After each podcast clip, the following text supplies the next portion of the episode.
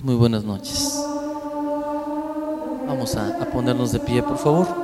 Los invito a que hagamos nuestra la oración que hemos estado dirigiendo a Dios nuestro Señor, buscando su misericordia y comprometiéndonos con la misericordia de Dios para que toda nuestra vida iluminada por la palabra nos haga ser agentes, agentes de misericordia como el Padre lo es con nosotros. Vamos todos juntos a decir, Señor Jesucristo, tú nos has enseñado a ser misericordiosos como el Padre del cielo y nos has dicho que quien te ve a ti, lo ve también a Él. Muéstranos tu rostro y obtendremos la salvación. Tú eres el rostro visible del Padre invisible, del Dios que manifiesta su omnipotencia sobre todo y la misericordia. Haz que en el mundo la iglesia sea el rostro visible de ti, su Señor, resucitado y glorioso. Te lo pedimos por intercesión de María, Madre de la Misericordia, a ti que vives y reinas con el Padre y el Espíritu Santo, por los siglos de los siglos. Amén.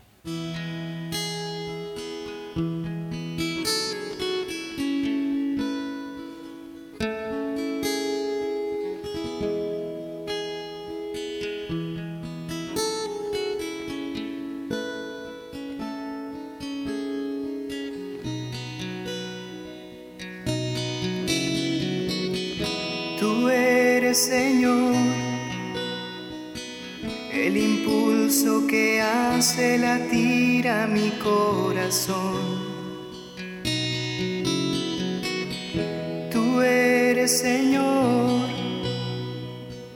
la alegría que me levanta cada día. Mi vida no tendría sentido si tú no hubieras aparecido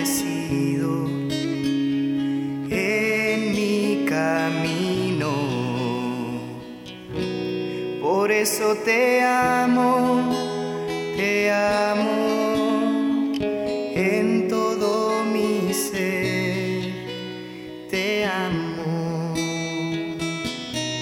Por eso te amo,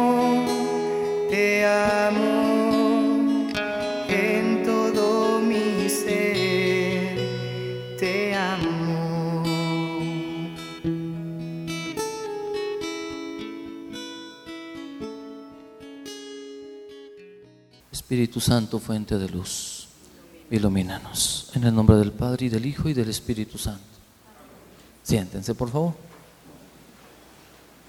Pues muy buenas noches a todos y cada uno de ustedes. Estamos continuando esta experiencia de ejercicios cuaresmales. Decíamos la semana pasada que la cuaresma nos dispone para vivir con Cristo la experiencia de la Pascua.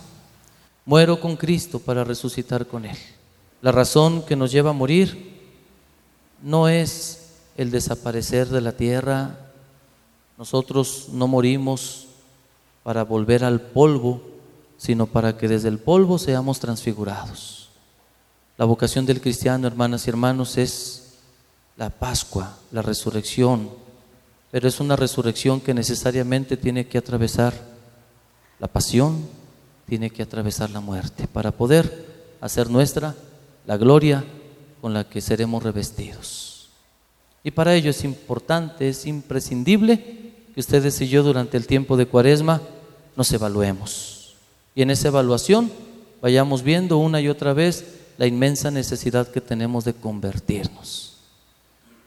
Una persona se convierte cuando se vierte totalmente en Dios. Esa es la palabra conversión. Una mujer cuando mezcla un puñado de sal en una porción de harina, ya no sabes dónde quedó la sal en medio de la harina. Más bien prueba la harina para ver si la harina ya tiene sabor. Algo similar, mis amados hermanos, es lo que sucede cuando ustedes y yo buscamos una auténtica y sentida conversión. Nos vertimos, nos vertimos en Dios. Dejamos de ser nosotros para convertirnos a Él. para convertirnos en Él, para dejar en delante que ya no sean nuestros criterios, que ya no sea nuestra voluntad, que ya no sea nuestra manera de llevar la vida, mala o buena, la que nos rija, sino la vida de aquel que ha prometido darnos vida en abundancia. Por eso, para convertirnos, primeramente tenemos que escuchar quién es Dios, quién es Jesús, qué está dispuesto a darnos el Padre a través de su Hijo Jesucristo. Nuestro Señor Jesucristo, hermanas y hermanos, cuando buscó que nosotros nos convirtiéramos en discípulos suyos, primeramente nos hizo saber con palabras, con milagros, con hechos, que quien se fía de Él no camina en tinieblas. Él literalmente nos lo dijo, yo soy la luz de la vida. La luz brilla en las tinieblas, yo soy la luz de los hombres. Quien me sigue no caminará en tinieblas, sino que tendrá la luz de la vida.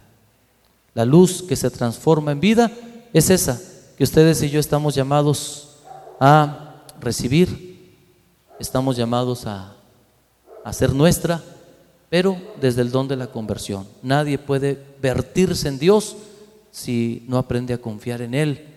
Y confiar en Dios, creer en Dios, significa decirle a Dios, ya no me rijo según yo, Señor, sino según la vida con la que has determinado salir al encuentro de mi propio caminar para hacer que mi vida sea más grande, para hacer que mi vida, liberada del pecado, alcance alturas insospechables. Es la vida nueva, que no se da sin la libertad, por medio de la cual ayer como hoy el Señor sigue llegando a nosotros. Pues bien, mis amados hermanos, eh, la semana pasada ustedes y yo hablábamos de la palabra misericordia. Decíamos que misericordia viene del término miserere cordis. Es el corazón que se conmueve ante la miseria. ¿Sí?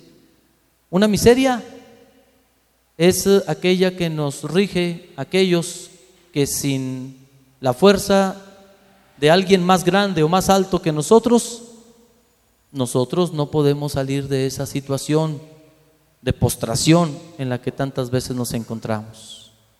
Muchas cosas podemos lograr por nosotros mismos, pero hay males sobrenaturales que no podemos erradicar de nosotros a menos que Dios mismo intervenga, a menos que Dios mismo descienda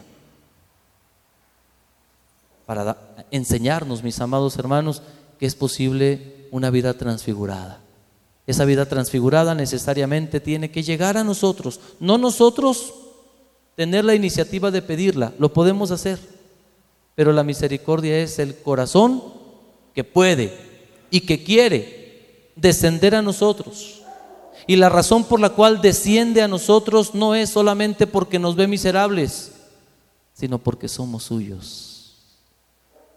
Somos suyos. ¿Por qué el buen pastor dejó las 99 para buscar la oveja que se le había perdido? Porque era suya. Una persona que, como el pastor, vivía en una mentalidad meramente comercial, mercantil, Pudo haberle dicho, hombre, caray, una oveja más, una oveja menos, no te vas a hacer ni más rico ni más pobre, déjala que se pierda. No, es que no es por lo que vale, económicamente hablando, sino es porque es mía. Es mía.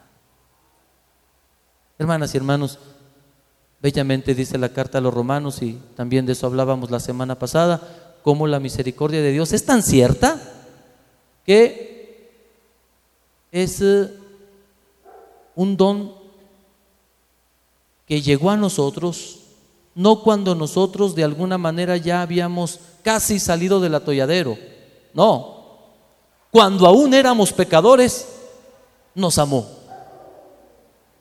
Cuando aún éramos pecadores, descendió a nosotros y nos envió a su Hijo Jesucristo, para que todo el que crea en Él tenga vida y vida en abundancia. Nos amó cuando aún éramos pecadores. Es decir, hermanas y hermanos, cuando nadie apostaba por nosotros, cuando nadie daba algo por nosotros, cuando ya la maldición de la muerte y del pecado pesaban sobre nosotros, cuando olíamos feo, por poner un ejemplo más claro, cuando estábamos todos eh, nosotros sin eh, eh, manera de vestir dignamente, nos identificó, como el padre de la parábola identificó a su hijo. Claro, cuando lo tiene cerca, antes de que el hijo se fuera, olía bonito. Antes de que el hijo partiera, se acababa de bañar, vestía pues ropa digna de la realeza. Se distinguía claramente el hijo de la servidumbre. Pero hermanas y hermanos, cuando regresa el hijo, después de haber derrochado todo, en la parábola del hijo pródigo me estoy refiriendo a ella, el padre dice la parábola que apenas miró que su hijo llegaba y salió a su encuentro, o sea, lo miró a lo lejos. A lo lejos lo identificó. ¿Cómo lo identificó? Si el hijo ya no vestía esas ropas color púrpura, si el hijo estaba desalineado, estaba desarropado, estaba con vestimentas de harapos, y en esas circunstancias el padre, su mirada, su mirada de amor, su mirada de compasión, llegó más lejos que las apariencias con las que a veces el pecado nos hace creer que por estar nosotros en una situación de bajeza tal, no somos contemplados amorosamente por el Padre que está dispuesto a socorrernos en las circunstancias más adversas. Porque eso pasa, hermanas y hermanos. Muchas veces cuando ustedes y yo experimentamos las mieles del pecado, de alguna debilidad marcada, como esas que nunca quisimos y de repente llegan, ay, humanamente hablando decimos, híjole, no, mejor yo no me acerco. ¿Por qué? Pues porque se va a abrir el templo en dos. No, pues ¿para qué buscar a Dios? Y a veces, hermanas y hermanos, ese tipo de cosas nos rigen creyendo que Dios nos trata como merece nuestros pecados. Jamás. El Padre nos identifica, sale a nuestro encuentro por el hecho de que somos sus hijos. ¿Cuándo? Decíamos nosotros la semana pasada. ¿Cuándo experimentamos más a flor de piel el tema de la misericordia? Cuando nosotros como el Padre estamos llamados a prodigar misericordia. Cuando un padre de familia sabe que a pesar de que el hijo se ha equivocado tantas veces, lo necesita. Y Él es su padre, Él es su tutor y tiene que salir al encuentro de su hijo para ayudarlo a entender esa situación, pero corrigiendo bajo las riendas del amor. Cuando a nosotros nos toca ser misericordiosos, es entonces cuando nosotros decimos, qué grande Señor es tu misericordia, ayúdame a aprender de ella. Decíamos, hermanas y hermanos, también, y con esto concluyo la introducción, que la misericordia, que es el corazón que se conmueve ante la miseria. ¿sí? Eh, para que exista misericordia se requiere alguien que inmensamente poderoso decida salir al encuentro de nuestra bajeza y nos libere. Pero también se requiere otro aspecto importante, que el que está en la bajeza decida salir al encuentro de aquel que viene a nosotros para liberarnos de la pobreza, de la miseria. ¿Sí? Y bellamente ustedes y yo hablábamos de este segundo aspecto de la misericordia con eh, la parábola de la viuda y el juez de la semana pasada. ¿sí? Decíamos nosotros, hermanas y hermanos, que si el juez no le hacía justicia a la viuda, la viuda nunca iba a tener manera ni forma de salir de su miseria. ¿Qué hizo la viuda para que aquel juez inclemente tuviera compasión de ella? Insistir. Estuvo a dale y dale. Ese aspecto de la misericordia, hermanas y hermanos, en este tiempo de cuaresma y toda nuestra vida, es algo que también nos debe regir a nosotros. A Jesús, un hombre se acercó para decirle, si tú quieres, puedes curarme. Y Jesús respondió, claro que quiero, queda limpio. Si me preguntas si quiero, claro que quiero, porque de poder puedo. Qué bonito, hermanas y hermanos, que ustedes también y yo, en este tema de la misericordia, no solamente supongamos que Dios es bueno, que Dios está dispuesto a encontrarme, sino que yo también me deje encontrar por Dios. Si la oveja perdida se hubiera quedado allá, escondida entre los matorrales, Yo sé que el amor tiene un olfato, yo sé que el amor tiene una mirada que va más allá de los aconteceres de la vida. Sí, hermanas y hermanos, pero si yo me camuflajeo tanto, corro el riesgo de nunca ser encontrado. Y no por Dios, sino porque no dejo de esconderme, de ocultarme, porque no quiero convertirme. Pero un signo de que yo quiero convertirme es cuando yo salgo a la vera del camino para que el pastor me encuentre. Y una manera de salir a la vera del camino es insistiendo con la oración de la viuda para poderle decir a Dios, Señor, ven en mi auxilio. Date prisa, Señor, en socorrerme. Yo no sé, hermanas y hermanos, cuál aspecto particular del tema de nuestra conversión ustedes y yo requiramos para decirle a Dios, encuéntrame, Señor. Decíamos nosotros que muy diferente al juez es Dios nuestro Padre, que está dispuesto a darnos más allá de lo que le pedimos. El juez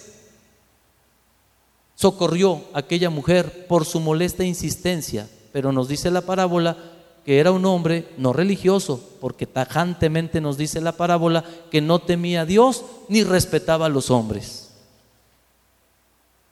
En cambio, cuando Jesús nos habla del Padre, valiéndose de esa parábola, nos dice, entiéndanlo, su Padre, el Padre del cielo, es tan diferente, es tan clemente, que todavía no sale una palabra de su boca cuando ya se inclina para socorrerlos.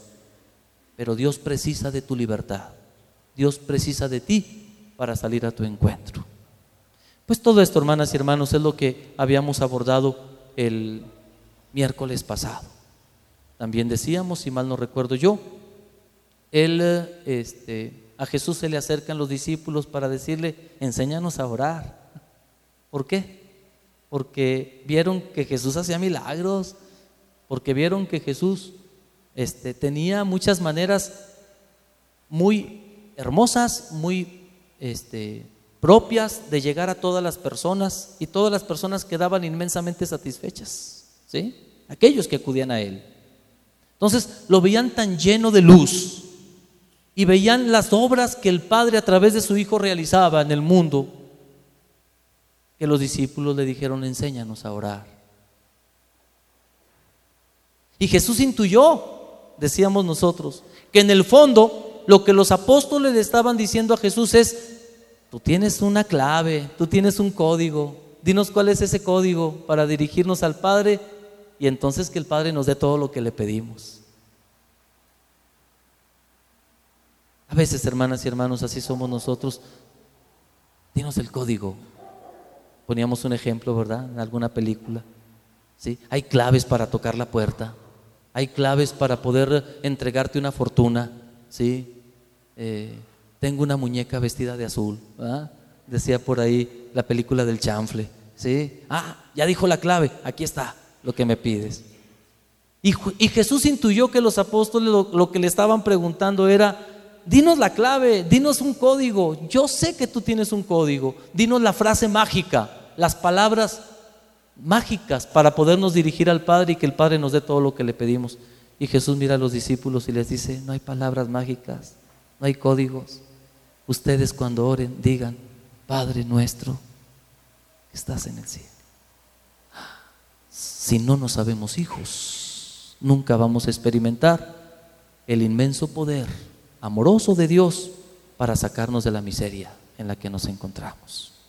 No basta el poder. Dios puede, pudo haber sido un ser inmensamente poderoso y sin embargo, hermanas y hermanos, frío a nuestras necesidades. ¿Qué se requirió para que Dios misericordiosamente nos sacara de la miseria en la que nos encontrábamos?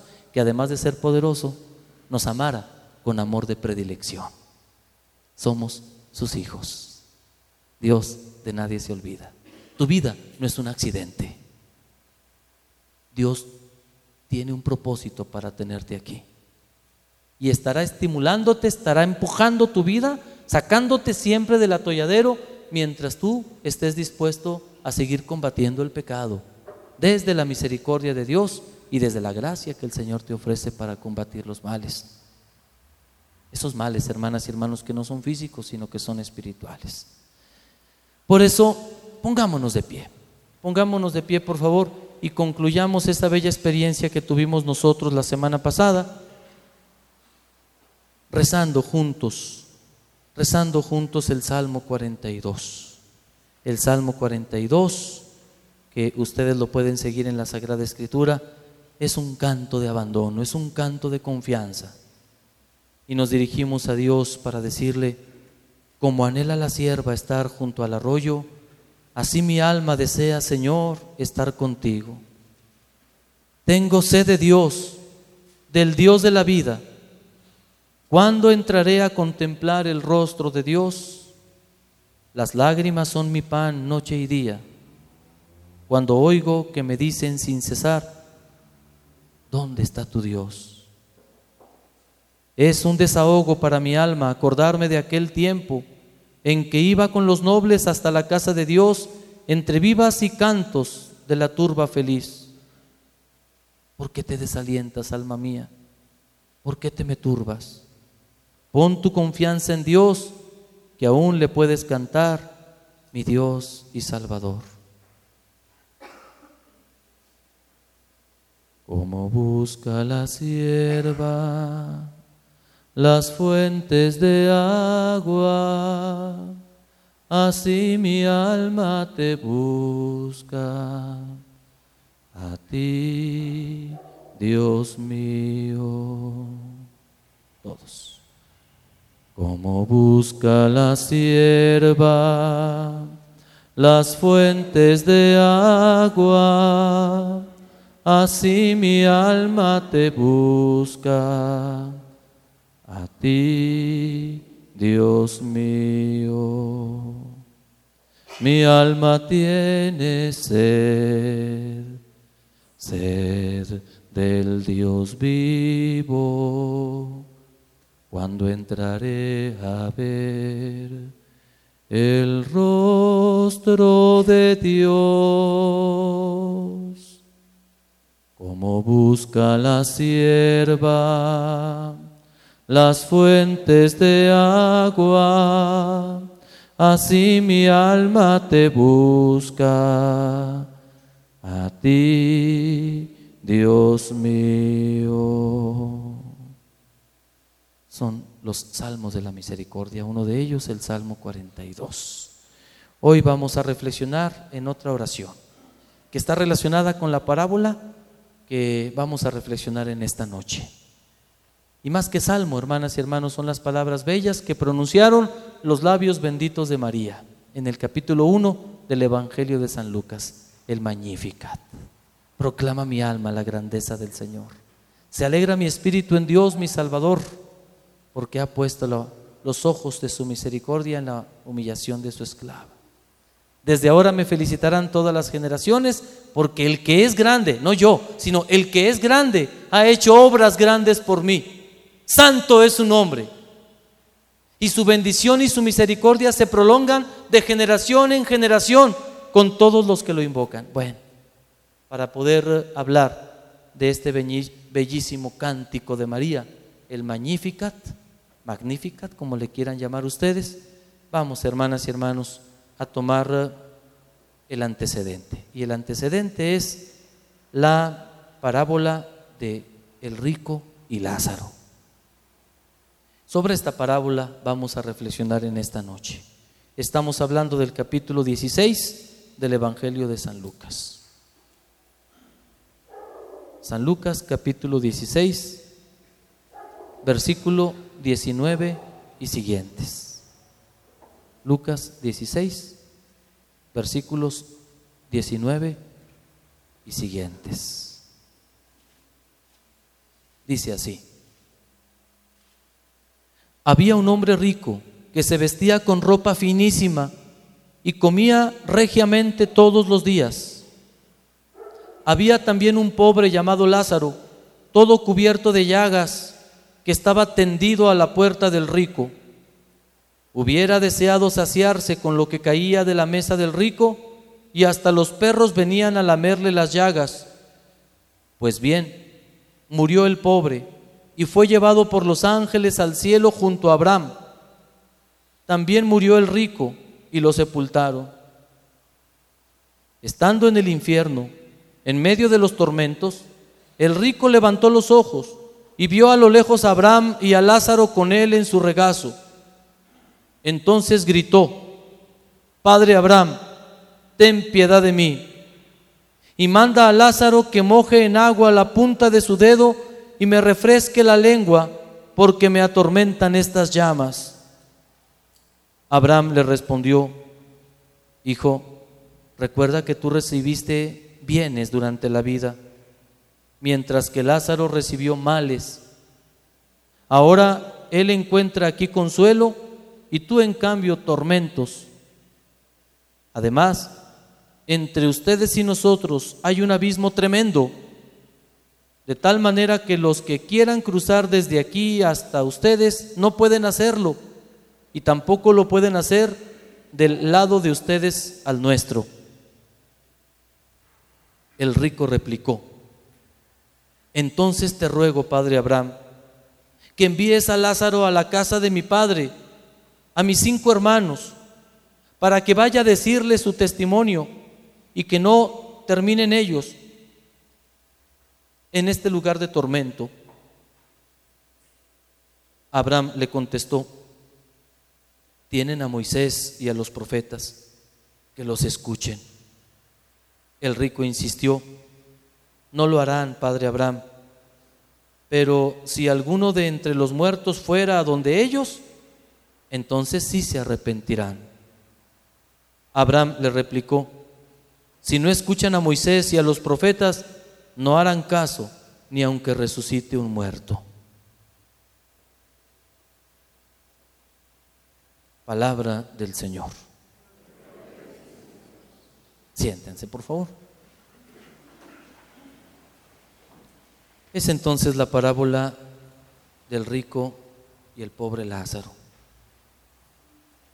¿Cuántas cosas, hermanas y hermanos, en este contexto del tema de la misericordia estamos llamados a redescubrir? Sobre todo contemplando el proceso que hemos iniciado o que estamos continuando. Sobre esta parábola, ustedes y yo, lo primero que tenemos que reflexionar, que saber, es que este texto que nosotros hemos leído y que estamos reflexionando es la misericordia, pero al revés. Es decir, hermanas y hermanos, es una invitación a no confiarnos.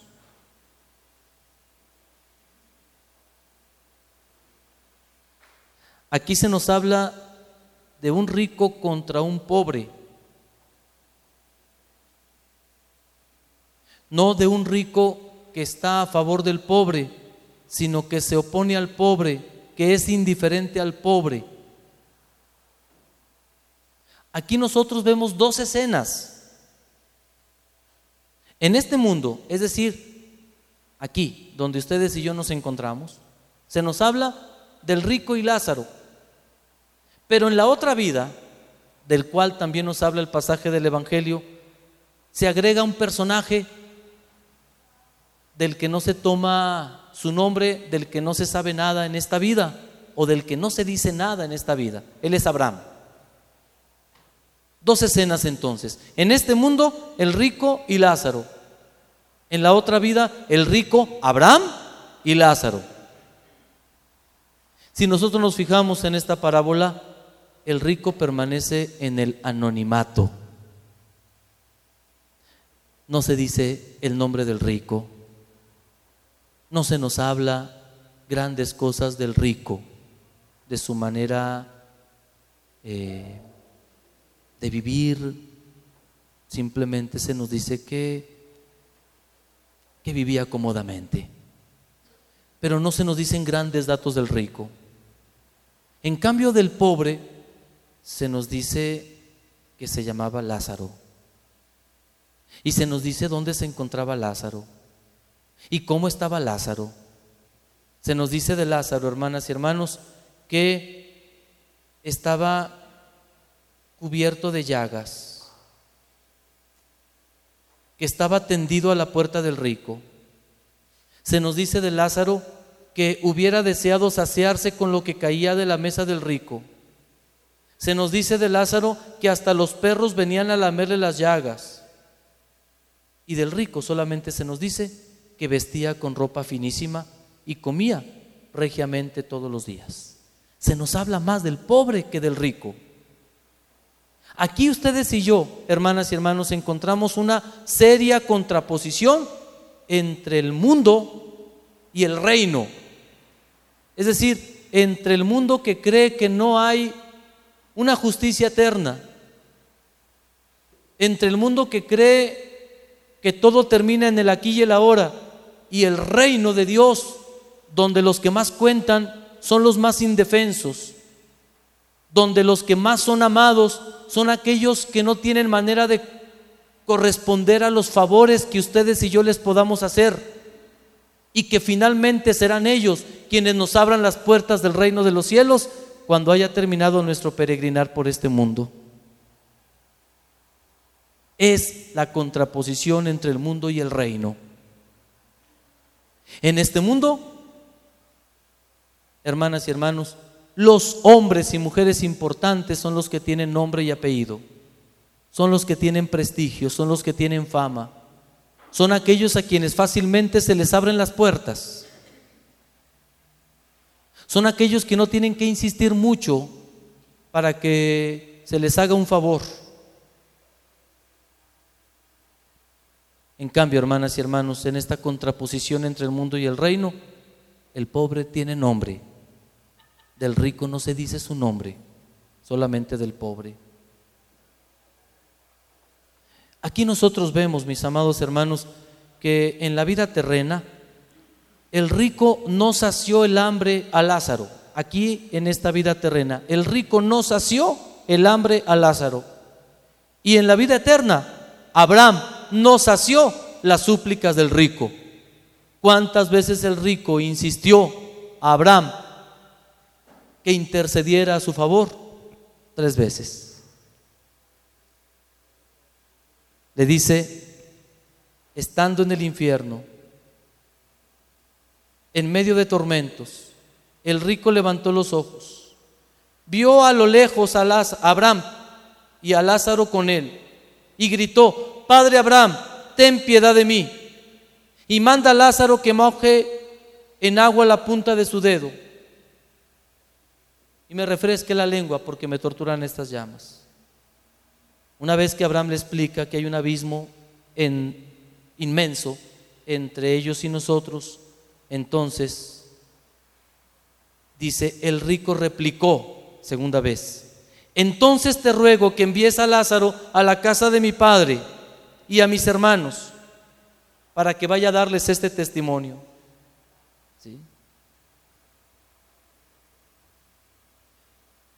Y después de que replique y Abraham le dice que no se puede, por tercera vez dice en el versículo 30, el rico insistió, no lo harán, padre Abraham, pero si alguno de entre los muertos va a decírselos, entonces sí se arrepentirán. Ya no habla de Lázaro, habla de que si no es Lázaro, como no le importaba tanto Lázaro, pues que mande algún otro muerto. Si Lázaro es un inepto, entonces manda cualquier otro. ¿Ah? Tres veces el rico insiste. En esta vida el rico no sació el hambre de Lázaro, en la otra Abraham no sació las súplicas del rico. Hermanas y hermanos, yo quiero decirles esto. Aquí encontramos un gran contraste entre las tres parábolas que venimos reflexionando en los días anteriores y esta. Aquí el ruego de un hombre no es escuchado. Aquí hay una situación sin remedio. Dios siempre se compadece. Dios, nuestro Señor, hermanas y hermanos, siempre busca remediar la situación del indigente, la situación de el que clama misericordia. Sí, Así lo escuchamos nosotros en la oración de la viuda ante el juez. Así lo escuchamos nosotros en eh, la parábola que reflexionamos anteriormente sobre eh, el, eh, el, no, el, este, el buen samaritano, ¿verdad? Donde el samaritano se inclina y, y levanta al indigente. Así nosotros hemos venido reflexionando los días anteriores, pero aquí, mis amados hermanos, ya no se habla del que clama misericordia en esta vida. Aquí el que clama misericordia ya no está en esta vida. Por eso nosotros decimos, y es palabra de Dios, que el texto nos está remitiendo a un gran contraste con las parábolas anteriores. Aquí en esta parábola el ruego de un hombre no es escuchado. Aquí hay una situación sin remedio. Nos dice la parábola que el rico sí conocía a Lázaro, porque pudo haber dicho el rico, a ver, espérame Abraham, ¿de qué pobre me hablas? O sea, no, no sé quién sea, ¿me pudieras decir cómo era? No, la parábola nos dice que lo conocía desde el momento en que le dice a Abraham, manda a Lázaro con mi padre, con mis hermanos. Lo identificó cuando vio a lo lejos Abraham, junto a Abraham vio a Lázaro y por eso le dijo, manda a Lázaro. El rico sí conocía a Lázaro, pero en vida terrena lo ignoró. ¿Qué nos enseña en este día en particular de nuestros ejercicios espirituales, la parábola del rico y Lázaro. Muchas cosas, hermanas y hermanos. Una que yo quiero, por favor, que no pasemos por alto es que no basta la resurrección de un muerto para convertir a un rico.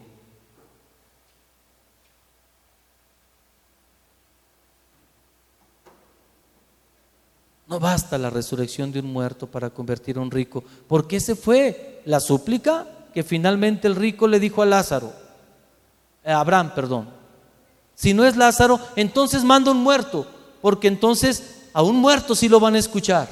Y en cambio Abraham dice, no harán caso ni aunque resucite un muerto. Ahí tienen a los profetas que los escuchen.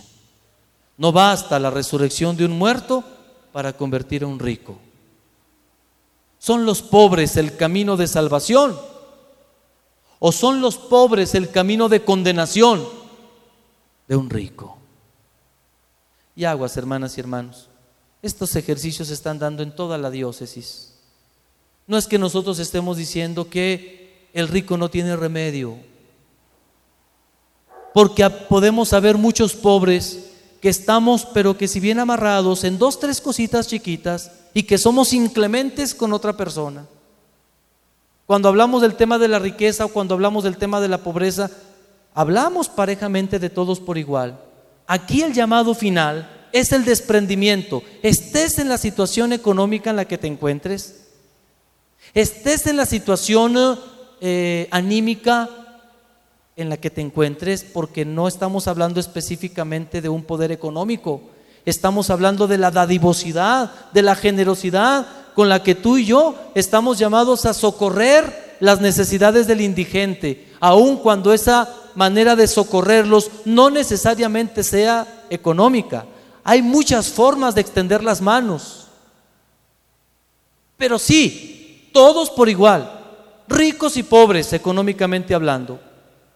Tenemos que aprender, mis amados hermanos, que cuando nosotros no somos adivosos, que cuando nosotros estamos almacenando en graneros, ¿por qué? Porque tuvimos una gran cosecha.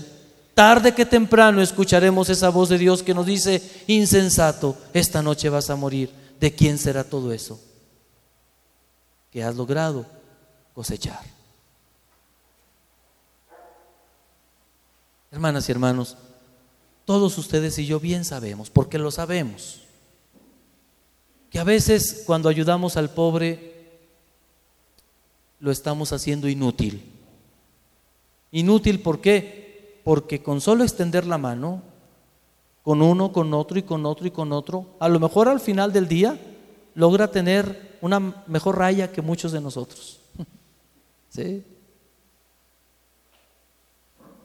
Yo creo que más bien la parábola va en la línea de cuando ustedes y yo Conocemos, porque sí conocemos casos, donde trabaja uno, donde trabaja otro, es decir, papá y mamá, donde están siempre buscando la manera de ser este, ahorradores, de, de distribuir bien su economía. Y a pesar de las circunstancias, ponle el nombre que fuere, no completan. O sucede un imprevisto donde dicen no me queda otra más que pedir ayuda. Es muy vergonzoso pedir ayuda, pero cuando una persona pide ayuda es, hermanas y hermanos, porque de veras ya el agua le llegó hasta el cuello. ¿Sabes qué? Ya perdí piso. Si no me ayudas, no voy a saber cómo voy a resolver esta situación. Ayúdame, por favor. Necesito de ti. A veces, hermanas y hermanos, uno nunca sabe, ¿verdad? Pero este, sucede que, que alguna enfermedad o alguna persona que tuvo un accidente, algún familiar nuestro, y oye, bueno, siempre decimos que los bienes son para remediar los males, pues aún a pesar de que ya no te quedaste más que con cuatro o cinco cosas indispensables, todavía te queda una gran deuda. ¿Qué haces? Tocar puertas. Hoy por ti, mañana por mí, nos dicen aquellas personas que nos ayudan. O dicho desde la víctima, hoy por mí, mañana por ti, échame la mano. Qué importante, hermanas y hermanos, es no cerrar nuestro corazón ante circunstancias que verdaderamente lo ameritan. ¿Sí? Entonces, aquí nosotros tenemos que saber esto. Son siempre los pobres, no los pobres, digo yo, necesariamente los que carecen de dinero, los pobres en educación, los pobres en eh, bienestar social, sí, por supuesto, los pobres en, eh, en cuestión de salud, porque hoy yo tengo salud, hoy yo tengo fuerza, hoy yo tengo juventud. Pero puede ser que el otro ni tenga juventud ni tenga fuerza y esté en una situación incómoda por todas las variantes que pueda tener su vida. Hermanas y hermanos, los pobres ante la circunstancia cualquiera que fuere, decíamos hace un momento, siempre van a ser el camino o de salvación o de condenación para los que están en una situación mejor, por no llamarlos ricos. Sí, porque hay que decir la palabra rico, pero cuando decimos rico estamos hablando de que tú tienes ahorita en abundancia salud, tienes en abundancia caminos, ¿por qué? Pues porque tienes una profesión, ¿sí? Porque tienes manera de sacar aquel de, esa crisis en la que se encuentra. Dios te dio a ti muchas habilidades, tú tienes eh, eh, un puesto del cual te puedes valer para sacar aquel o aquella de la situación en la que se encuentra. Es decir, hermanas y hermanos, a eso me refiero cuando hablo de riqueza. Cuando nosotros tenemos el modo y la forma, y a pesar de tener el modo y la forma, nos rehusamos y decimos no. ¿Por qué? Pues porque no. ¿Y por qué no? Pues porque no, porque quiero utilizar este cartucho cuando realmente lo requiera alguien que esté más allegado a mi familia o que esté más allegado a los míos. Hermanas y hermanos, qué importante es entonces no cerrar las puertas de la misericordia para que nunca nos falte también la misericordia. El pobre ignorado aquí, en este mundo, es reconocido por el rico allá. Aquí fue ignorado, pero allá, por el mismo rico que fue ignorado aquí, fue reconocido. Aguas, hermanas y hermanos decían los abuelos, muerte, juicio, infierno y gloria, ten cristiano en tu memoria. Tenemos nosotros que darnos cuenta que aquí en la vida es cuando vamos sembrando. No es que nosotros vayamos a presentarnos con las manos vacías, nos acompañan nuestras obras de caridad. La caridad siempre borra multitud de pecados. ¿Sí? Eh, las parábolas que nos hablan de la eternidad, porque no es la única, ¿eh? Hay otras parábolas que nos hablan de la eternidad. Hermanas y hermanos, hemos de saber nosotros que estas parábolas no son relatadas en la Sagrada Escritura para asustarnos, sino para indicarnos que la eternidad se juega en el tiempo presente.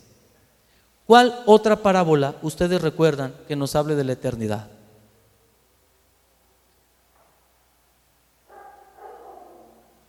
Otra parábola que nos hable de la eternidad.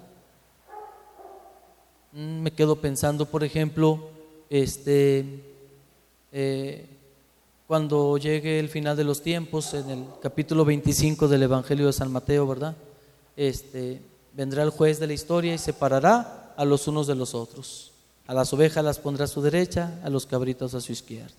Y dirá a las ovejas, vengan benditos de mi Padre, a tomar posesión del reino, preparado para ustedes desde la creación del mundo. Porque tuve hambre y me dieron de comer, tuve sed y me dieron de beber. Era forastero y me asistieron, estuve desnudo y me vistieron, enfermo y encarcelado y me fueron a ver. Señor, ¿y cuándo te vimos hambriento, sediento, encarcelado o enfermo y te atendimos? Cuando lo hicieron, con el más insignificante, conmigo lo hicieron. No dice el Señor, porque hay quien tiene hambre y no le dan de comer. Hay quien tiene sed. No, porque tuve hambre. Se puso en primera persona. Créanme, hermanas y hermanos, que esto fue lo que convirtió a San Pablo, ¿eh? Porque cuando San Pablo, que perseguía a los cristianos, y yo le concedo la razón a San Pablo, ¿eh? Imagínense, vamos a, a ponernos en la situación de San Pablo, en el tiempo de San Pablo. ¿Quiénes eran los cristianos en el tiempo de San Pablo? era gente de mente frágil. Era, desde la visión de San Pablo, eh, populistas que podían cambiar el sistema económico, religioso, político y social del tiempo. ¿Y todo por qué? Porque estaban creyendo en una farsa. Aguas, hermanas y hermanos, el populismo muchas veces ha cambiado el rumbo de la historia de los pueblos. Fíjense cómo está Venezuela. ¿Y cómo corremos el riesgo de estar nosotros? Si el populismo nos domina, si nosotros este, fácilmente nos dejamos conquistar por dádivas que finalmente son derechos nuestros, y todo por votar por tal o cual candidato. Para San Pablo, los cristianos eran gente de mente caliente, eran gente de mente frágil, eran populistas que podían hacer grande daño. Entonces San Pablo decía, vamos a darle muerte. Es la única manera decía San Pablo. Pero ¿qué fue lo que sucedió en el camino? Una luz esplendorosa lo hace caerse de la bestia donde venía montado. ¿Por qué? Porque la bestia, eh, ¿cómo decimos como los conejos? Se, se encandiló, ¿verdad? Se encandiló y cayó la bestia y cayó el hombre también. Y entonces cuando cae y se levanta, escucha una voz que dice, Saulo, Saulo, ¿por qué me persigues? Saulo, ahí en ese momento cayó en la cuenta primero que aquellos a quien llamó populistas estaban eh, cimentados en una verdad sobrenatural. ¿Sí? O sea, estaban en lo cierto. Segundo, que ese que estaba muerto ahora está vivo y está vivo porque es Dios. Tercero, que el que está vivo y es Dios, vive en todos ellos. Está presente en todos ellos. Y lo que tengas que ver con ellos, lo tienes con Él. Dios mío. Entonces San Pablo se convirtió. Tuvo que tener esa experiencia de Dios para poderse convertir. Hermanas y hermanos, Dios está con nosotros, en medio de nosotros.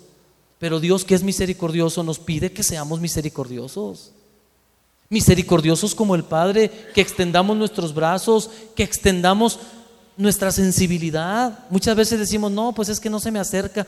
Oye, es que quien quiere ser misericordioso, inventa la forma de acercarse a los demás. Decimos, y lo decimos bien, los malos son poquitos y hacen muchas cosas. Los cristianos somos muchos y hacemos pocas cosas.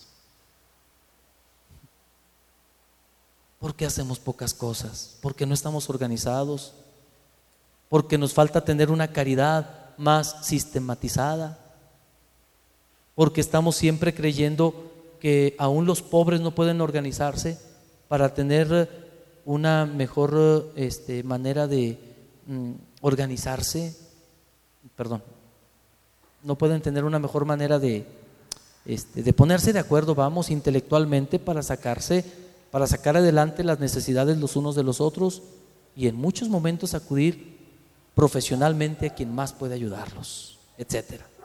Nos falta organizarnos unos y otros.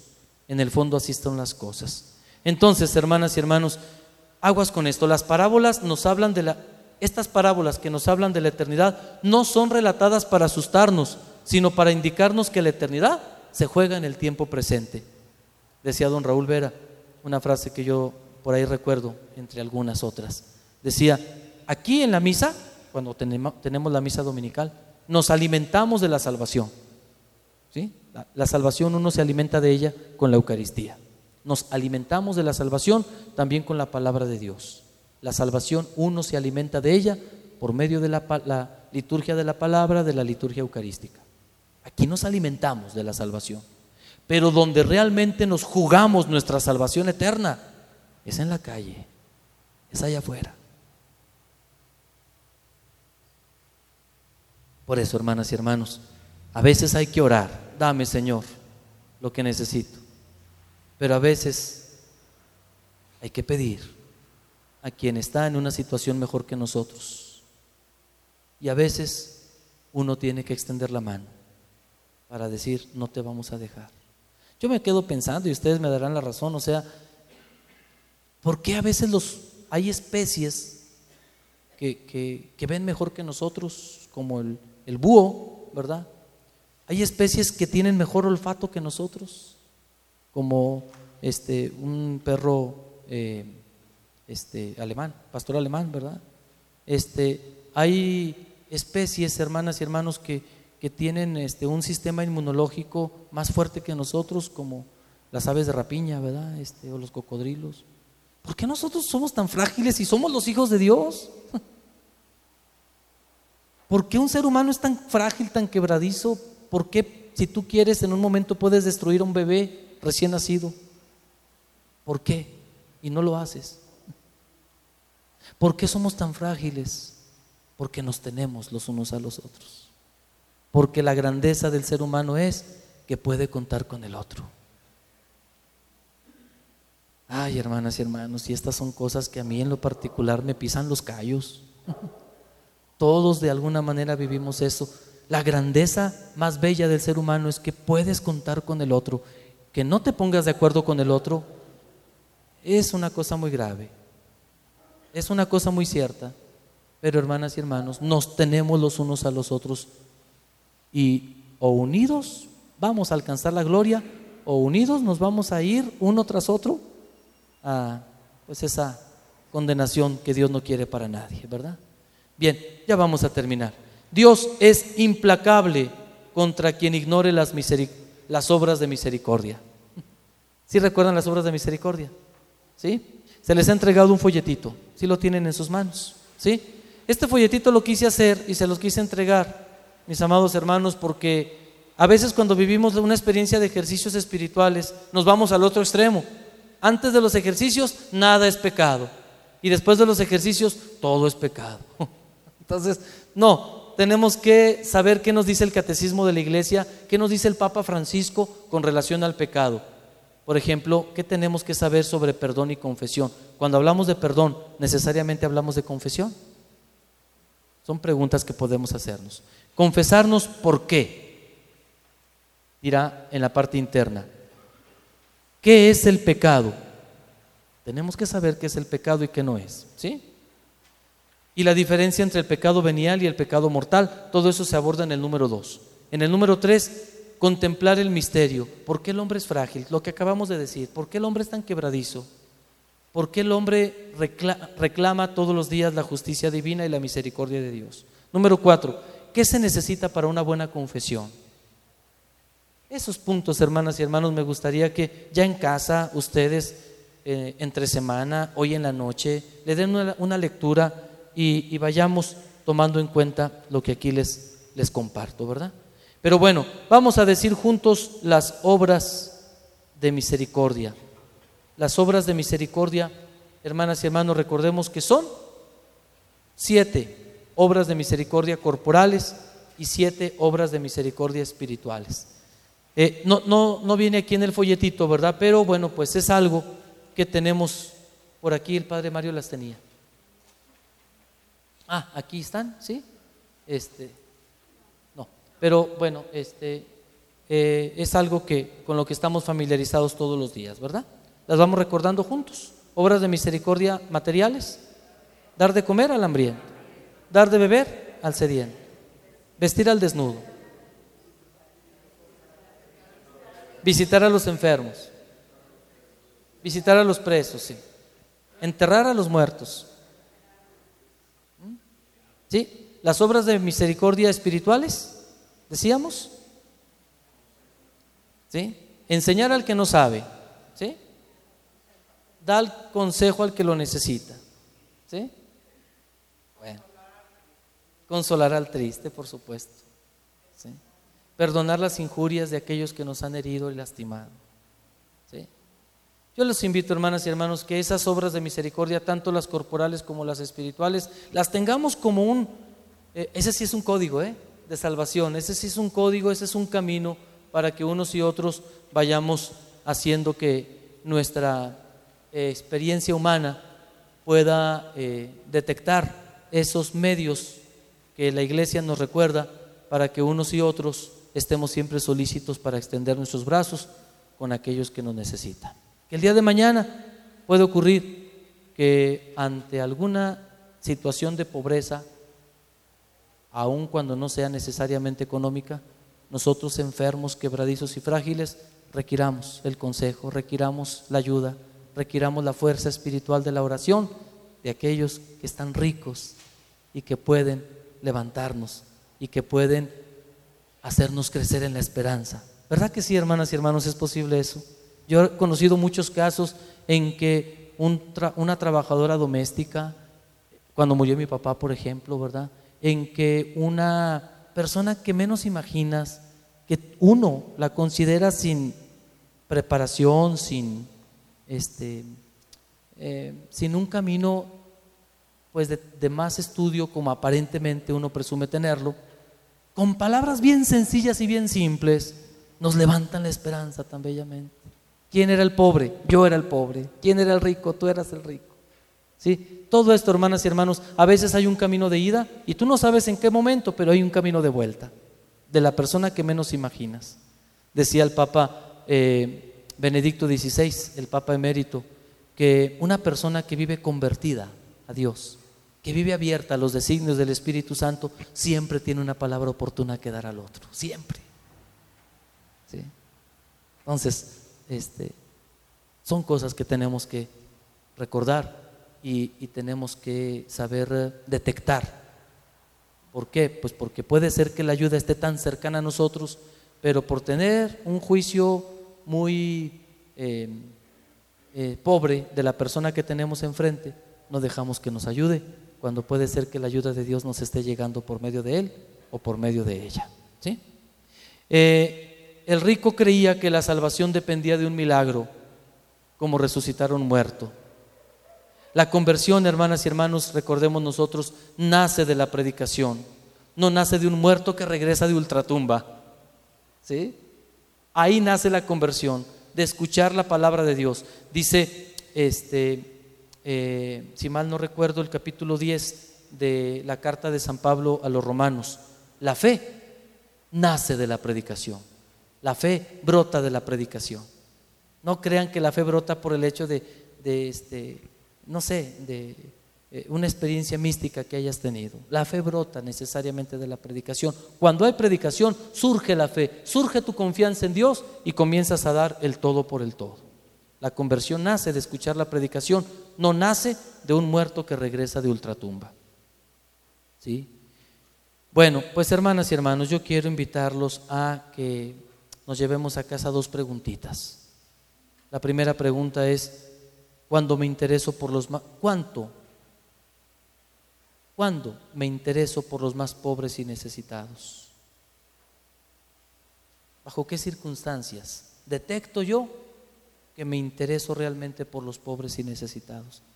Revisando mi vida, mi pasado, ¿cuáles actos he tenido en mis 44 años en mi caso, y donde cada uno de nosotros pueda decir, si he hecho algo o no he hecho nada. Si no has hecho nada, no es para que te deprimas, no es para que te des por perdido. No, hay vida, hay esperanza. ¿Cuándo te has interesado por los más pobres y necesitados? Y segundo, ¿cuál es tu reacción ante las personas que acuden a ti en busca de ayuda? ¿Cuál es tu reacción ante las personas que acuden a ti en busca de ayuda? Bien, vamos a terminar poniéndonos todos de pie, por favor, rezando juntos el Magnificat. Estamos hablando en el capítulo 1 del Evangelio de San Lucas, versículo 46 al 55. El Magnificat, versículo 46 al 55. Quien lo tenga, lo, lo, aunque sean diferentes Biblias, lo dicen conmigo. Y quien no lo tenga, lo va diciendo en voz baja. Decimos, proclama mi alma la grandeza del Señor, y mi espíritu se alegra en Dios mi Salvador, porque se fijó en su humilde esclava, y desde ahora todas las generaciones me llamarán feliz. El poderoso ha hecho obras grandes por mí, santo es su nombre, muestra su misericordia siglo tras siglo a todos aquellos que viven en su presencia. Dio un golpe con todo su poder, deshizo a los soberbios y sus planes, derribó a los poderosos de sus tronos y exaltó a los humildes. Colmó de bienes a los hambrientos y despidió a los ricos con las manos vacías.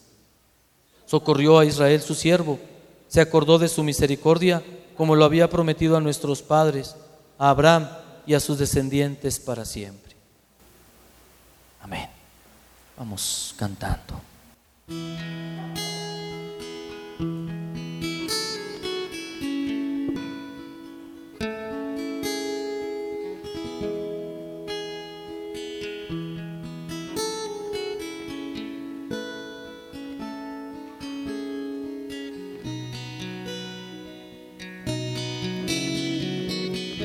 Tú eres Señor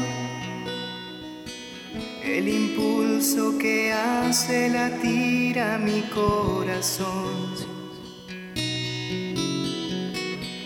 Tú eres Señor, la alegría que me levanta cada día. Mi vida no tendría sentido si tú hubieras aparecido en mi camino. Por eso te amo, te amo en todo mi ser, te amo. Por eso te amo, te amo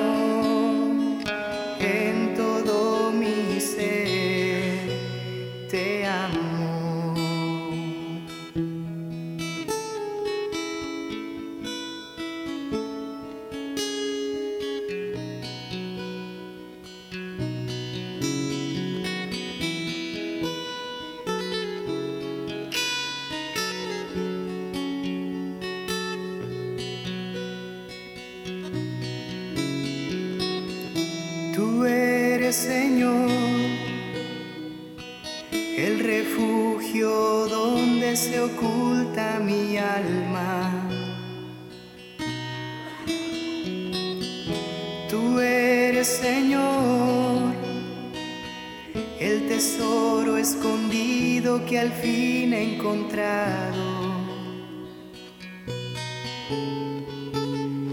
Inflamas todo mi corazón y yo pongo en tus manos mi vida y mi destino. Por eso te amo,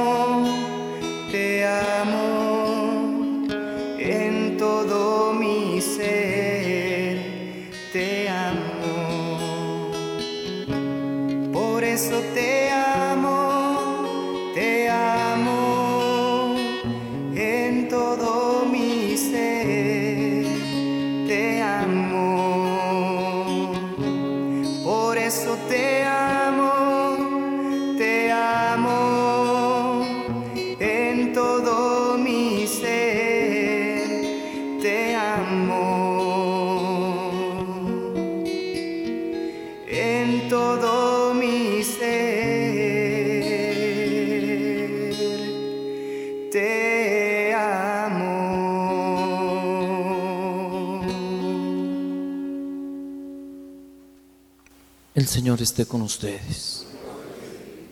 La bendición de Dios Todopoderoso, Padre, Hijo y Espíritu Santo descienda sobre ustedes y les acompañen siempre. Buenas noches. Me da mucho gusto volverlos a ver en estos días que estuve fuera y quiero agradecer al padre Roberto Carlos la oportunidad que se dio en su agenda para acompañarnos. Él, aparte de ser rector de una, de una iglesia, es el vicario de pastoral, el responsable de que toda la diócesis tengamos un orden en, la pastoral. Si un sacerdote se porta mal, con él pueden recurrir. Entonces, él eh, dice las cosas como va. Entonces, eh, aparte que somos amigos, compañeros de toda la formación, este, y bueno, pues esto ha sido una oportunidad también para mí escucharlo y es que esté entre nosotros. Eh, se acerca ya la Semana Mayor, es una oportunidad también para permitir que el misterio de la redención eh, toque nuestra historia. Y los invito a lo largo de estos días, donde hemos vivido estos eh, días de preparación, estos cuatro encuentros, seguramente habrá alguna idea que el Señor ha depositado en nosotros para seguirla trabajando en una espiritualidad. Los invito especialmente a dar testimonio de nuestra fe en la vivencia de los días santos. Hay gente que dice que cree en Dios, pero vive como un pagano. No hay respeto por los días santos. Y creo que dicen que música sin silencio es ruido. Hasta la música más preciosa tiene su silencio. Y los días santos son un silencio.